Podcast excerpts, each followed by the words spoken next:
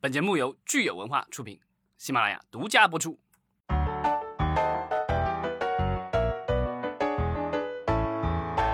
欢迎大家收听新一期的影视观察，折 改名了，升级从四个字变成五个字。对，以前是影视观察。你如果订阅我们这个节目的话，某一天你突然发现说你订阅里面会出现一个完全全新的一个 logo，然后名字也。跟以前不一样了哈，可能需要适应一段时间。但是我觉得咱们这个影视观察者这个节目呢，它跟以前形式上并没有太多的差别。但是我觉得我们之后更倾向于突出，就是我们这些去观察影视行业的人啊，包括像我们今天节目也请来了呃露露老师，他是纪录片行业的从业者。有非常丰富的纪录片行业从业经验，那他今天带我们呢，就是去观察，呃，最近 TVB 出的一档扶贫的纪录片啊，一档非常喜闻乐见的节目，呃，所以其实我想说的就是，不管是我们主播老张也好，还是我也好，还是我们的听友，以及我们请来的嘉宾，其实大家都是一起在观察影视行业，所以我们其实是形成了一个 community，其实就是一个影视观察者的一个社群，所以也希望大家呢能够。参与到我们的节目当中，跟着我们一起去思考，呃，去观察影视行业。我觉得实习已经讲得很好，我没有什么需要补充的。我们今天就切入正题吧。好，欢迎我们的露露啊，这个是露露第二次参加我们的节目吧？对对对，欢迎露露老师。呃，各位听众朋友们，大家好，实习早上好，很高兴能够。第二次来到这里，对我们也是很荣幸请到露露老师啊，因为他 base 在四川，然后我们今天其实做了一个远程的连线，他对这个纪录片领域里面一些比较新的这个事物和新的动向是一直非常这个有见解的。那最近呢，其实他也推荐给我们了一部 TVB 新出的纪录片，叫呃《无穷之路》。啊，那我们今天其实就是来聊一聊，为什么 TVB 出的这个《无穷之路》会成为大家最为喜闻乐见的扶贫节目？嗯，因为 TVB 的这个节目呢，其实是在呃网上引起了非常多的关注，然后有很多呃观众从从业者，然后包括有一些媒体呢，也是就是从几个方面吧，都对他进行了一些赞扬。作为从业者的话，我觉得是需要去分析一下，呃，为什么 TVB 就是。呃，可以做出这样大家能够非常能够接受的这样的节目，而我们其实有时候很努力的在做，也是类似的一些节目，但是呃，好像没有那么容易出圈。对这个节目的话，《无穷之路》是呃香港电视广播有限公司，就是 T 咱们说的这个 TVB 啊，应该是在今年的八月二十一号开始在翡翠台首播，然后呢之后是每周一集，最近其实其实播已经是播完了，然后拍摄的制作是在。今年的四月到六月。目前在中国内地的观众，如果想看到这个节目，可能是需要通过一些我们平时呃并不太熟悉的一些渠道。你要去这个 B 站上去找这位主持人陈贝尔的他自己的这个频道，你能看到这个节目，或者是你到微博上去搜这个 P 呃 TVB 的微博账号，然后你才能看到这个节目，对吧？对，这个就是这个节目在微博上有自己的账号，然后另外的话，TVB 也有自己的账号。我其实最早接触到这个节目，其实是在抖音上，因为就是抖音上有一些这种影视类的这种号儿的话，它有这个，就但这都切的比较碎了，就是一些介绍性的东西，然后有一些片段可以看到这个纪录片。嗯，TVB 的节目我们知道，就通常来说它都是以粤语为主的，因为这个是呃香港地区以及周边的一些地区主要使用的语呃这个语言。然后另外在海外的话，其实也有成百上千万的这个海外。华人华侨也都是以粤语为主要的这个日常生活语言，所以呢，这个 TVB 其实是在全球是有大量的观众的。因为我前一段时间看到过一个数据啊，全球呃使用粤语的这个观众的话，大概有一亿左右吧，其实数量很多了。但当然大部分是集中在咱们的广东地区，但在广东地区以外的话，其实散落在呃全球各地，包括东南亚以及欧美，其实有大量的早期移民啊，都是从广东地区出去，所以他们现在目前。啊，很多人还是习惯使用粤语。嗯，因为整个片子我们可以看得到陈贝尔的参与是非常多的。我们从纪录片的分类上面来说的话，它应该属于的是就是人类学的纪录片方式。人类学的参与纪录片方式就是之前那呃让鲁什提出的。呃，大家应该很清楚，就是呃让鲁什在街道上面，然后找了两个女孩子，然后到处去采访，问他你幸福吗？这个这样的方式的话，其实就能够让人们。深入其中的，它其实是没有弱化掉就是采访者和那个观察者的这样的一个视角的啊。那这样的纪录片的话，其实从这个角度上面来说，可能和国内的很多扶贫的纪录片它是有一些从形式上面的本质的区别的。所以它其实是比较强调这种参与感。就是这个呃，第三者进入到一个地区，然后他的本身的这个他者视角是这个纪录片其实着重呃凸显出来的，是不是？对这个他者视角的话，其实就是我们在制作纪录片的时候呢。可能一般不太会去用，是因为我们现在很多纪录片都是以这种就是 fly on the wall，就是墙上的苍蝇，我们要冷静观察，嗯啊，所以呃，我们之前在做很多纪录片的时候呢，其实想要更客观的情况下，就是采用这种阐述式，然后呃格雷尔逊的阐述式的方式，可能对于受众是大陆群体的话，那是我们认为是比较合适的。然后如果积极参与的话，其实会有一种。呃，非常主观的这样的一种感觉带在里面的，但是其实要是作为陈贝尔这样的一个角色的话，啊，那他本身是生活在呃像在香港这样的就是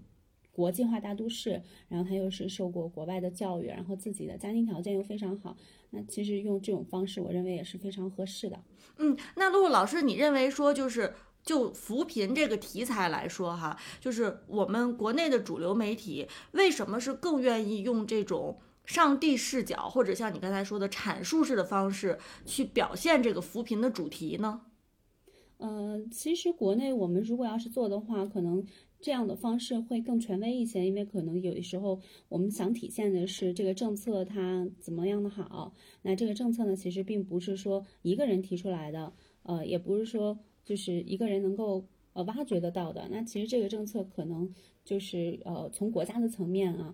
就是从更高一级的层面上面去做这样的阐述，然后会显得更加的官方一些吧。就是呃，其实我们在做的时候，之前国内的这种电视纪录片的话，其实是担特别担心这种视角被发现的。这种视角被发现的话，嗯，就会有很多评论说，其实你是从你个人的主观的这样的一个一个。一个态度上面去看这件事情的，那其实真正客观是什么样呢？大家会觉得就没有那么客观了吧？就是纪录片大家都想表现得更客观。嗯，之前咱们其实聊过，就是呃，咱们在国内的做的一些纪录片的话，通常喜欢用这种比较浑厚、比较庄严的一种，就是特别正式、严肃的这种声音，男生来配，对吧？然后这种都是这种第三，就是。啊，旁观者的这种角度来来讲的这种，那这次的这个《无穷之路》，它其实是一个女主持人，对吧？展现柔性的一面，然后呢，其实很生活化的语言啊，和这些受访的人去交谈，然后甚至我觉得他的这些很多的呃，他自己配的那些呃相关的一些说明的这些东西，其实也都是相当生活化的语言，显然是和咱们的这个就是呃目前来说，就是在市面上能看到的这些咱们官方。呃，或者是咱们国内的一些这个流媒体，或者是呃电视台制作的这些呃相应的节目的话，其实是有很显著的不一样的地方。对，其实就是说陈贝尔这个主持人，我不知道观众对他是不是了解哈，因为他之前是有很多的这个娱乐新闻的报道经验的。对，他之前好像我在网上查，他之前这个曾经一度被誉为是这个香港的有线娱乐主播一姐。这种就是有可能，比如说类似于咱们有一个这种这个纪录片节目，然后是由谢娜来带领大家 来体验，是这种感觉。对对对，这个这个的话，其实这也是一种挺好的方式，因为之前我还研究过另外一个纪录片导演，然后他是 w a n e r Herzog，他也是获得过很多大奖的。呃，他自己是德国人，但是他说的就是一口呃德式的这种英语，然后整篇的配音呢，全都是由他来讲述的。那其实这种感觉代入感还是蛮强的，呃，就是就是由一个人带着你去到这样的一些地方去体验这样的生活，呃，然后比如说我们再看从后期的角度上面来看的话，其实他们制作的时候的音乐也没有那么的宏大，可能就像有点像那种比较讨喜的现在很多人做的 vlog 的这种形式，这个片子里面也有这样的影子，就像陈贝尔他自己其实拿了一个。就是拿了一个小的 Osmo 或者说是对自拍的，然后这些镜头都剪进去了。它这种形式还是很讨喜的。对，里面我感觉好像我我看了前面几集，这种自拍的镜头还挺多的，尤其是比较一些危险的地方的话，因为这跟拍不大容易，所以呢都都有他的这个自己啊、用那个就是自拍杆儿自己举着拍的那些镜头，还挺有意思的。对它这个没有特别拘泥于说我们要用什么样的镜头才能够达到纪录片的这这一种要求和标准，然后它还有一些我看了一下哈，我分析了一下，它在那个爬那个悬崖呃就是悬崖村的时候，应该是除了那个自拍杆儿，然后还有头戴式的这样的一些设备，因为从它的主观视角去看得到。嗯，但是如果说我们在制作片子的时候，可能会考虑到它的像素啊，或者说是呃它的这个镜头稳定性啊这些的，可能考虑的会比较多，就没有说用这种这种形式去把它加进去。对这个片子，我看它应该也没有用到直升机，因为我知道国内像比如说拍什么长江三峡啊什么之类的一些之前的一些纪录片，我看他们的花絮都是直接上直升机的那种画面，就是很宏大，然后呢呃也很稳。但是这个片子感觉就没有了，就我感觉基本上都是用小的这个无人机，然后这个稍微拉远一点这种镜头而已。对我我分析也是这样的，因为其实直升机的话，像在长江上面的话，是因为它的距离比较远，然后嗯，在前后操作的时候会有难度，然后包括那个长江之前我们也飞过长江的，然后就是长江的那个，呃，就是它上面的一些一些风速啊这些的，会导致无人机的非常的不稳定，所以肯定会用一些比较大型的。然后之前我们在飞长江的时候，也是把一个机器飞进了长江里，我我就是 永远的掉进去了，就是这个不太现实。然后就是如果要是比较小的一点的场景的话，呃，就从我现在看的他们拍摄的话，基本上都是用无人机就可以实现的。啊，只是说你构图啊，或者是后期的校色啊，大家还是觉得哇，那我们祖国的大好河山还是挺好看的。这个无人机都是可以实现的。对，所以就是看起来它节目呈现出的效果哈，它的这个制作的预算并不是说特别高，只是一个普通水平的这个制纪录片的制作这样的一个。我觉得他连普通水平都没有吧，因为我记得我每一集的时候，我看到他后面的那个演职人员表，那就好像不超过十个人，所有的人在一起，包括前期加后期。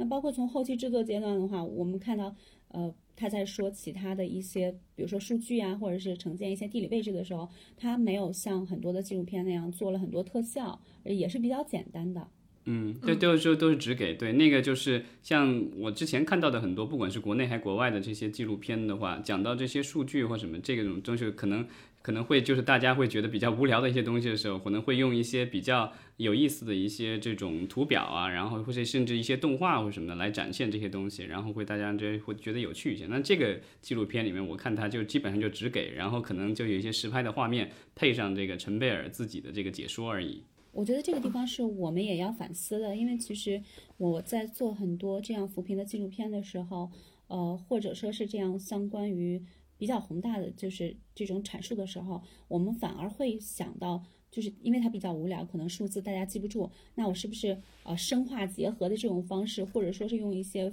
呃动画啊，或者是更更炫耀的一些方式去把这些数字把它突出出来，那反而大家记不住了。然后这个，嗯、他用很轻松的这种语言说出来，反而能记住。我觉得这个也是我们值得思考的一个地方吧。对，我觉得其实刚才老张说的这个数据的问题哈，其实它是呃涉及到了就是扶贫这个题材，就是什么样的视听的形式能够最好的去承载扶贫的这个主题，呃，可能就是我们。主流的一些媒体呢，会认为说用一些更厚重的方式或者更复杂的方式是最能有效的承载这个宏大的主题的。但是在这个无穷之路当中，它反而是呃用最简单、最直接的方式去体现的。嗯，它可能也跟就是我们比如说国内在做类似题材的这个团队的理念本身是有一定的区别的，是不是？呃，因为我去年也做了很多的这样扶贫的纪录片，如果说是一想到体，一想到这个就是数据怎么出，一想到比如说扶贫政策的扶贫先扶制啊，或者说是呃一些产业扶贫，然后就是呃还有它里面提到的一些就是呃输血式的这种扶贫，呃转变成造血式的扶贫，一想到这些的话，那肯定我们首先想到的它的画面呈现方式就不是不是一些空镜头，或者说是一些人物，那首先想到的就是要做特效。那可能会形成一个固定的这样的一个思维模式了。我觉得这个也是需要我们去去学习、去改进，或者说是去优化的地方。我觉得还是这个片子给我很多启示的。嗯，刚才陆陆老师其实提到了说这个人物本身哈，那我们可以说说这个《无穷之路》它里面采访对象在选择上面是不是也跟我们之前的内容是有所差别的？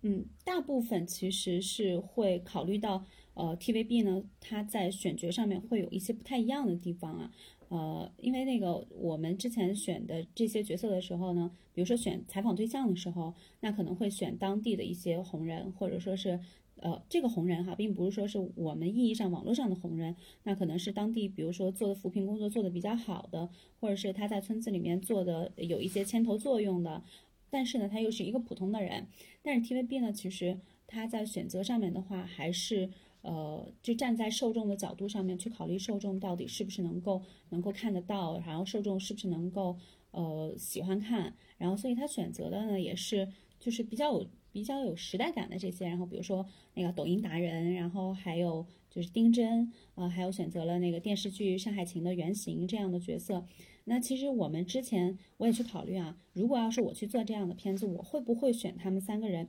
嗯。我可能不太会去选，是因为有可能会从另外的一个层面，包括呃领导的考虑上面啊，或者说是我们其他的一些层面上面，就还是不太会首先选择这些人物的。嗯，但 TVB 是他他可以做的，我觉得他的呃就是拍摄起来的这种自由度可能会比我们在国内做一些呃就是传统的这些纪录片的自由度要大一些吧。因为我看这部纪录片的话，就是出品方好像就只是 TVB，但是呢，就是我看它的名谢后面的名谢，其实也是各地的这个宣传部，还有一些。呃，相关的一些单位，所以呢，我觉得它的制作来说，应该是得到了算是各个这个他拜访的这些地方政府的支持。但是呢，在内容上的话，我觉得他还是保持了他自己的相对的独立性吧。当然，我看他的赞助商呃是华润集团，是我们的这个央企一哥，所以呢，这个我觉得应该内容上来说，可能大家也不会有太大的担忧。而且毕竟香港还是中国的一个地区吧。这个内容上面来的话，我觉得还是有相当的信心的。但是我觉得，就是给予了他们这样的一个相对的自由度以后，反而可能会做出来的东西会和我们这个 本来像做这个官方媒体做的一些可能会有一些不一样吧，有点差异化。我觉得这也是可能是为什么这一次呃，就是呃这个纪录片能够在豆瓣上得到九点五的高分，然后另外我们的人民日报一些官方媒体也是给他点赞了。嗯。说到与这个纪录片有关的机构哈，其实我们也可以提一下 TVB 它的股东之一就是呃我们国内大名鼎鼎的华人文化产业基金，对不对？对，华人文化是它的这个好像是现在目前之前入股是一五年还一四年入股的吧，后来他收购了股份，好像应该目前来说是最大的股东。然后呢，黎瑞刚也是他们的这个董事呃局成员之一。呃，黎瑞刚也提到过，就是他是我的这个华人文化的这个这个大领导了。当然，他就说，呃，TVB 的话现在状况很不好，要需要改革或什么的。之前我们也看到，就是像王祖蓝，然后曾志伟都已经任了 TVB 的高层。然后，呃，应该如果我没记错的话，曾志伟现在是整个 TVB 的这个总经理，然后负责呃所有的这个内容的制作。所以这个这个节目应该应该跟他也有关系吧？我也不知道啊。呃，然后呢，就是。呃，那李瑞刚在这个他的采访里提到说，TVB 状况很不好，然后呢，就是需要有改变。他提到了，就是说，虽然这个 TVB 在大陆地区暂时没有办法拿到牌照，因为他目前来说能看到 TVB 的节目的话，基本上你要不是住在广东地区，有一些这个就是呃电视台它是有转播这个节目的。啊，另外的话就是需要可能需要在三星级以上的这个酒店，然后可能或者是一些外国人聚居的地方，可以看到相应的卫星电视才能够看到啊 TVB 的一些节目。另外的话，可能就是通过它的一些合作伙伴，比如说啊，在国咱们这个大陆地区的话，它是和百视通合作的，它有一些电视剧会分销到我们的这个平台。另外的话，就是它也有一些合作制作的一些节目。啊，之前 TVB 也有跟比如说中央台合拍一些电视剧啊，或什么的，这些都有。那李瑞刚在采访里也是提到说，今后的话虽然拿不到牌照，不能直接在大陆地区发展，但是也可以通过内容和分销上的合作啊，扩大 TVB 在大陆地区的这个影响以及它的这个收入。嗯那其实这个无穷之路就是，呃，从这个影响力上来讲，哈，是非常成功的一个作品。呃，现在也有很多这个网民都呼吁说，这一部剧呢在拍第二季。对，然后我在他的这个。呃，微博的这个官方号上也看到了，其实这个就是他们现在已经在征集第二季到底去哪儿拍了，就是让网友们自己推荐这个自己知道的家乡或什么的，然后说明理由，然后呢，呃，节目制作组会去选择第二季再去哪些地方啊，去了了解更多的脱贫的故事。嗯，从行业分析来说的话，可能之前我看到曾志伟呢，他也在呃就是采访当中说，有更多的这样的和大陆一起合作的这样的片子出来，嗯。那其实我我之前了解到还有另外的一个纪录片，呃，微纪录片啊，它叫《国潮》，然后也是呢，就是呃，就是内地的国潮和国风，呃，但是他们的领导也在说，就是虽然我们在展现的是这种文化类的东西，然后包括这个也是一些文化类的东西，但是他们会有更多的和国家的政策结合的这样的纪录片呃出来。我觉得对于 TVB 来说的话，可能也是就是非常好的一个翻身仗吧。因为从 TVB 现在制作电视剧还有发行电视剧的这些角度来说的话，它是有一些衰落的。就是呃，在香港的，就是 PCCW 啊，或者是类似这样的一些呃更多的新的这些呃电视台起来，然后他们做的片子也都非常好，那 TVB 可能就不具备原来的优势了。嗯，TVB 这一次其实通过这样的方式，能够让大陆更多的人知道它能够做的事情会更多，而且就是从纪录片的角度上面来说的话，它也是。非常好的帮助国内就是大陆地区啊，在做一些海外的这些宣传，我觉得 TVB 也是有这样的优势的。嗯对，其实我们聊这个《无穷之路》这个节目，不但是说节目本身它有一定的影响力，其实咱们也想借借着这个机会也聊一聊，就是咱们国内的一个纪录片出海，对吧？因为这个其实。呃，无穷之路虽然是呃 TVB 拍摄的这个纪录片，但它讲的是咱们大陆地区的故事。然后呢，它主要的传播也是在呃大陆地区以外。所以呢，我觉得就咱们可以也想一讲，就是因为之前咱们也说过，就是呃国内不但是这个，我们之前节目里其实经常会聊到，就是国内的故事片其实出海就已经很艰难了。那我不知道，就是说这个像纪录片的话，是不是这个道路就更艰辛了？我觉得是这样的，因为其实就是有一个。呃，中国大陆的纪录片有一个高表述啊，就是它占的，就是我们刚才分析的，它这个话语占的这个呃位置可能会很高，然后呃，其他的就是一些受众看到的话，他可能会觉得，呃，这个就是在给我讲述一些政策，或者说是给我灌输一些思想，那可能接受度会没有那么高。那现在其实，在各个平台，包括一些主流平台的话，它都有这个。呃，纪录片的这种海外发行或者是海外宣传的一些计划，那这些计划的话，也是通过很多方式和大家去这样的进行尝试的，比如说合拍呀，或者说是呃邀请一些就是海外的人进来，我们一起来做这样的一些节目，作为观察者，呃，这样也是很多的。那其实我们知道，最近呢，就是有这个英国的导演哈科文斯被邀请跟踪拍摄普通中国人的故事，这个剧的名字叫《柴米油盐之上》。嗯，这个名称就非常的接地气。嗯，对，然后以及还有日本的导演藤田纯夫，他也被邀请拍摄了中国减贫史无前例的人类奇迹这样的片呃这样的作品哈。所以像这样的影片哈，都属于他者视角，就是呃是属于外国人去通过他们的视角看我们中国人的生活。嗯嗯，这个让我想起来之前就是。呃，张艺谋导演好像经常提到的那叫什么借船出海是吧？这是不是就属于借船出海的一种方式？就是请来国外的这个电影制作人和制作团队，然后让他们拍摄和中国有关的这个纪录片，然后但是内容的话，可能主要是针对海外的一些受众。嗯，我们看了一下这个，其实就是也是邀请他们来参与到我们的这个族群当中，我们分这样的族群嘛。然后也是这样的一种人类学纪录片的方式，因为其实我们从另外的角度上面去考虑纪录片，它到底受众是什么样的？那其实呃，你带领他的这个视角是很重要的。就是说，如果要是我们想给外国人看的话。呃，或者说是我们想给另外一个族群的人看的话，那通过另外的一个族群的这样，他有共同的这种文化背景或者是知识体系的共同知识体系的这样的人带领着他们一起去看，可能会比我们直接讲给他们，呃，就会更容易接受一些。其实之前可能引起海外媒体关注比较多的、有一点争议的一部作品叫《中国脱贫攻坚》，它本来是在美国的 PBS 电视台已经播出了，但是因为种种原因又被下架了，是不是？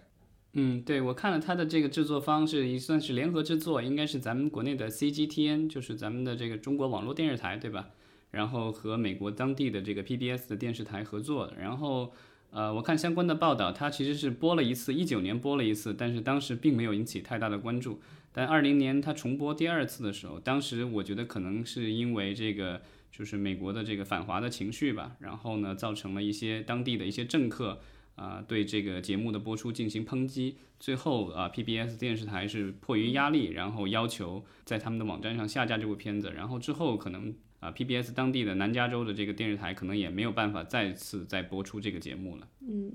所以看起来，我们无论是政府也好，还是纪录片工作者也好，都在尝试种种努力，能够把扶贫这个题材哈，以及它所传达的信息，呃，通过纪录片呃传达给这个海外的受众。呃，当然可能有一些作品因为种种原因没有像扶呃《无穷之路》这么成功。其实我知道《无穷之路》它在香港地区播出之后，收视率还是挺高的，对不对？有有十几个点吧，嗯就是嗯，我我们看美国那个为什么给我们下架了啊？其实从另外一个角度上面来看的话，它可能真的是有一定的说服力的，对吧？然后它才会下架的。嗯，那其实我们在看脱贫攻坚这件事情的时候，呃，如果你深入到其中，然后真正去呃了解其中的一些就是原理，包括呃我们怎么样去做一些异地搬迁啊，然后怎么样去做一些呃就是真正的基础的这样的一种造血式的这种呃帮助各个地方的这种脱贫的这些。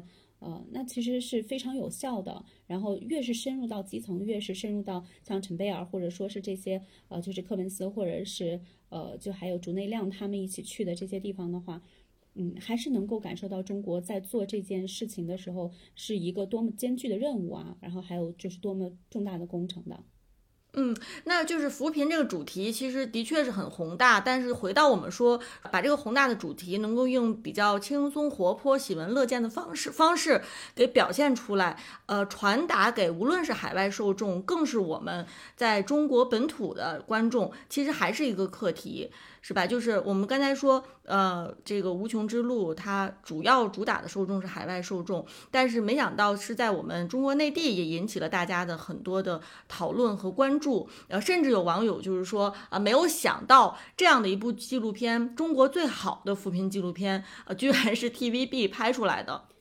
我觉得它其实传达出了，呃，中国观众有的时候的一种无奈，就是我们可能是希望看到一些更喜闻乐见的作品，去承载非常宏大和深厚的主题，但是往往可能我们的这个影视工作者没有能够 get 到我们这个观众的点。嗯，我觉得这个也是值得反思的地方，就是呃，我们在做的时候呢，可能我们会默认就是。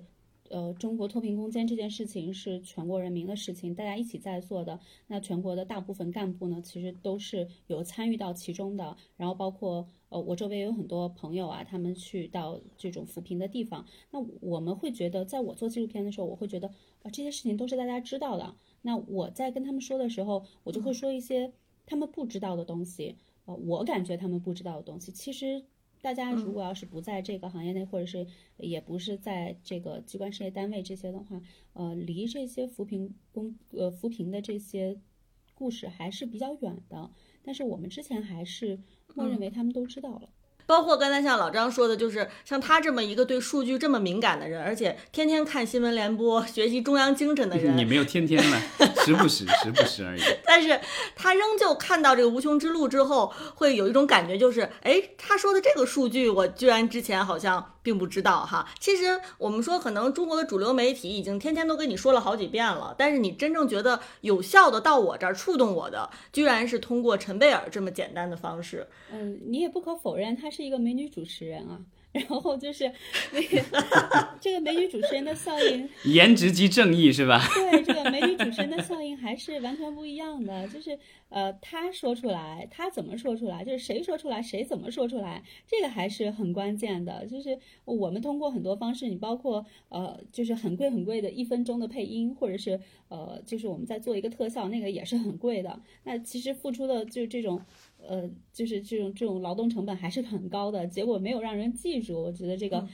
嗯，确实也不一定全部都是说是表达形式吧。就是我觉得这个，呃，主持人的这个效应还是不可不可否认的吧。嗯，这个也许我也许是将来咱们的这个众多的纪录片制作团队和公司，呃，可能要考虑的一个方一个一个方面。就是我知道现在咱们比如官媒的话，肯定是有大量的这个每年有大量的这种新闻纪录片要做，这个是一个是要完成这个指标，对吧？另外也是的这个就是宣传的需要。另外，其实我们的这个像我们的优爱腾啊、B 站什么的，现在这两年我看他们的这些发布会上，啊、就新片发布会上，其实纪录片也是一个相当重要的一个环节。然后也宣大宣布了大量的这种项目，然后呃，我觉得在形式上大家还是在寻求一定的突破，所以呢，我觉得就是还是在一个摸索探索的过程当中。那前几年的话，就是这种纪录片的爆款基本上都只是主要是在这种美食生活类的上面旅行哈，对，然后呢，就是呃也许接下来的话，就是我不知道，就是在这种观察普通人生活这个方面的话，会不会有更多的突破？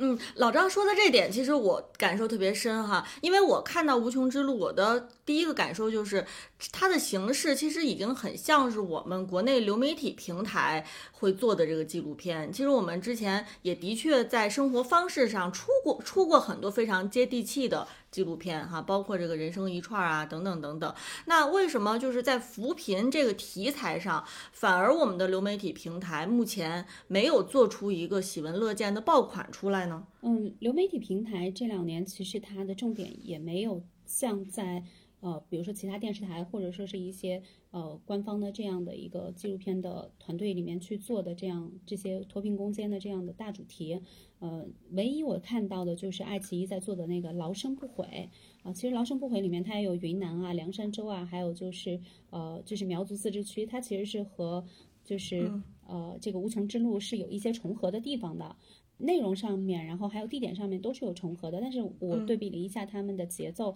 嗯、我个人认为它的节奏会更慢一些，然后还有就是它虽然故事很好啊，然后包括它有一些摆拍的镜头是非常唯美的，然后它的那个节奏啊，包括它的人物出现啊这些的，其实是有一种那种贾樟柯的那种讲述感啊、还是嗯文艺范儿的的，对，很好，很文艺，然后就是包括在拍的一些空镜头上面，其实你这样对比起来的话，就是比这个《无穷之路》要优秀很多。但是它讲的就是呃平凡人的故事。其实作为爱奇艺或者说是优爱腾这样的一些呃平台的话，它是有能力去做更多创新的东西的。但是其实它在这个题材上面，嗯，没有去做这样的创新，我觉得还是有一点点可惜的。所以我在想，我们国内的流媒体平台会不会有一种感觉是说，我虽然有能力做这个题材，但是这个题材呢，主流官媒已经做得非常多了，而且如果我触碰这个扶扶贫攻坚，可能还有很多麻烦事儿，对吧？要面临着说这个政策啊允不允许啊，我哪个点可能说的不够好啊，或者是我请的嘉宾